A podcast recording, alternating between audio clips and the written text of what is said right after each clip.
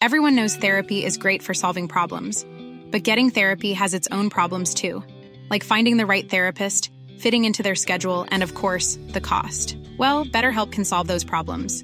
It's totally online and built around your schedule. It's surprisingly affordable too. Connect with a credentialed therapist by phone, video, or online chat, all from the comfort of your home.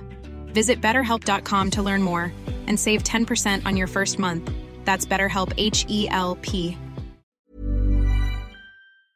Les Saoudiens étaient à Paris ce mercredi pour tenter de convaincre Mbappé de rejoindre le club d'Al Hilal en Arabie Saoudite. Un contrat à plusieurs centaines de millions d'euros était sur la table, mais le joueur a refusé. Alors, au-delà du sport, les tentatives des dirigeants d'Arabie Saoudite ces derniers jours sont très intéressantes d'un point de vue géopolitique et se placent dans une stratégie bien rodée de la part du pays. Vous allez le voir, c'est absolument passionnant, c'est donc le sujet à la une des actualités du jour. Alors, si vous suivez l'actualité sportive, ça ne vous a sûrement pas échappé, c'est l'info footballistique euh, importante de ces derniers jours, un club saoudien, le club d'Al Hilal, a fait une offre record pour recruter le footballeur français Kylian Mbappé qui joue actuellement donc en France au PSG. Alors d'après l'équipe ou encore RMC Sport, le transfert a échoué car Mbappé a tout simplement refusé toute discussion avec euh, le club d'Arabie Saoudite. Pour Mbappé du coup ce sera non, mais il faut savoir que contrairement à Mbappé, de nombreux joueurs ont accepté euh, ces derniers jours. Maintenant des gros joueurs mondiaux qui ont déjà signé en Arabie Saoudite, il y en a beaucoup.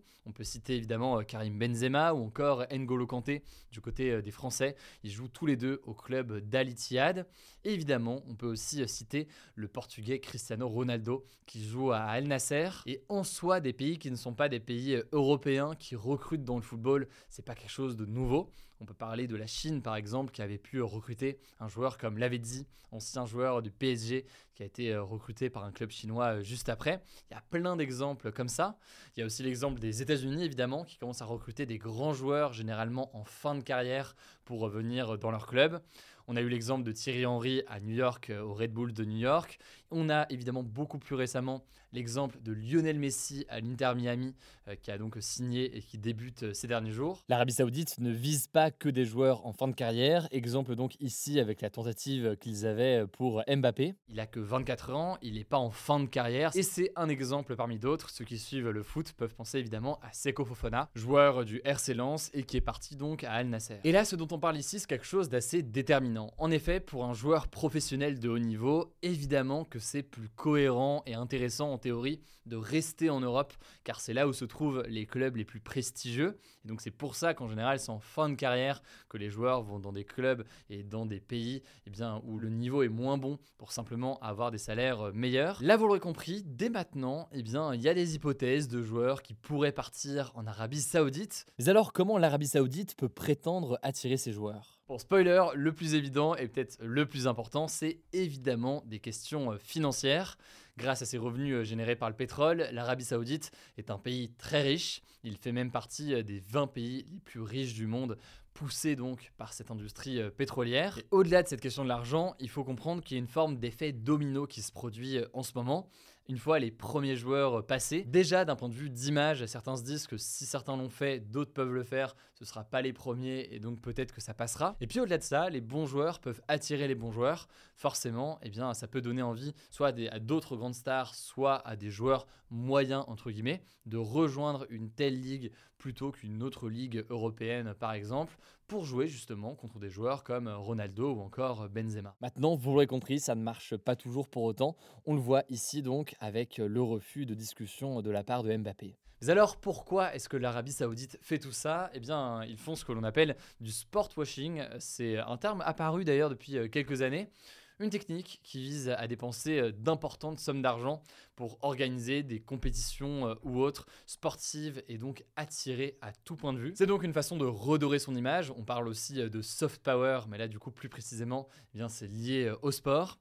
Et en l'occurrence, redorer son image, l'Arabie Saoudite en a terriblement besoin. Le pays est régulièrement pointé du doigt par des ONG de défense des droits de l'homme pour sa limitation notamment des droits des femmes qui ne pouvaient pas conduire par exemple toutes seules jusqu'à très récemment. On peut aussi citer des limitations en matière de liberté de la presse, l'assassinat notamment d'un journaliste saoudien il y a quelques années à Istanbul en Turquie. Bref, tout un tas de choses qui donnent évidemment une mauvaise image du pays. Le truc c'est que pour moins reposer sur le pétrole, l'Arabie saoudite a besoin de développer son économie, notamment son tourisme, et donc cherche à attirer différemment. Et d'ailleurs, au-delà des pèlerinages à la Mecque en Arabie saoudite, donc euh, pour des raisons euh, religieuses, le tourisme plus global, entre guillemets, est ouvert seulement depuis 2019, ce qui montre donc un changement de stratégie assez récent. Et dans ce cadre-là d'ailleurs, le développement de nouvelles villes comme The ou encore Neom, ces villes donc futuristes, participent évidemment à cette idée d'attirer de l'étranger. Bref, une stratégie très importante ici de la part de l'Arabie Saoudite. Si jamais vous creuser le sujet d'ailleurs, vous êtes peut-être assez nombreux déjà à l'avoir vu, mais euh, j'ai réalisé avec mon équipe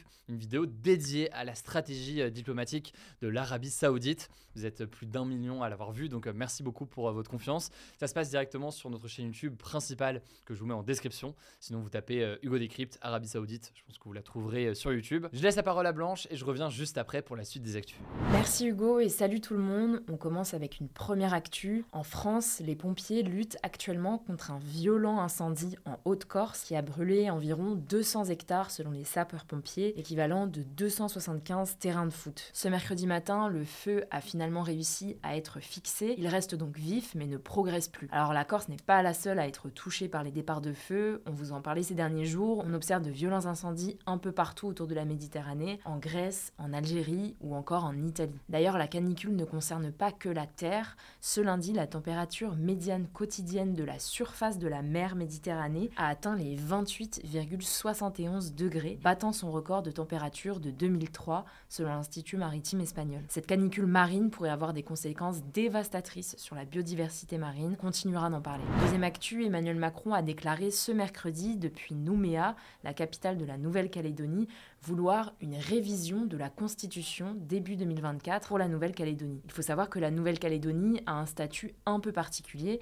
Il s'agit d'une collectivité d'outre-mer dans laquelle les Calédoniens ont trois fois dit non à leur indépendance lors de référendums organisés entre 2018 et 2021. Emmanuel Macron a donc appelé les indépendantistes qui rejettent ce référendum et qui n'ont pas voulu le rencontrer lors de son déplacement à respecter cette décision. Concrètement, le président souhaite la mise en place d'un nouveau statut pour les Calédoniens, mais il faudrait trouver un consensus avec les indépendantistes. Troisième actu, la nouvelle ministre des Solidarités et des Familles, Aurore Berger, a évoqué l'idée d'un congé parental plus court mais mieux rémunéré dans un entretien accordé au journal Ouest France. Selon elle, beaucoup de parents renoncent en fait à prendre un congé parental qui peut durer jusqu'à 3 ans après l'arrivée d'un enfant car il est très mal rémunéré et il n'est indemnisé que de 429 euros par mois. Mais elle explique aussi que les propositions de garde ne sont pas suffisantes et que donc trop de femmes le prennent un peu par dépit et s'éloignent du marché du travail à contre-coeur. Dans son interview, la ministre dit donc vouloir ouvrir 200 000 places de crèches supplémentaires d'ici à 2030. Alors cette proposition de raccourcir le congé parental a pas mal été critiquée, notamment par la députée écologiste Sandrine Rousseau, qui a écrit sur Twitter qu'il s'agissait pour elle d'un massacre du système social. En tout cas, pour le moment, ce n'est qu'une piste envisagée. Quatrième actu, en mer Rouge, un pétrolier avec à son bord un million de barils de pétrole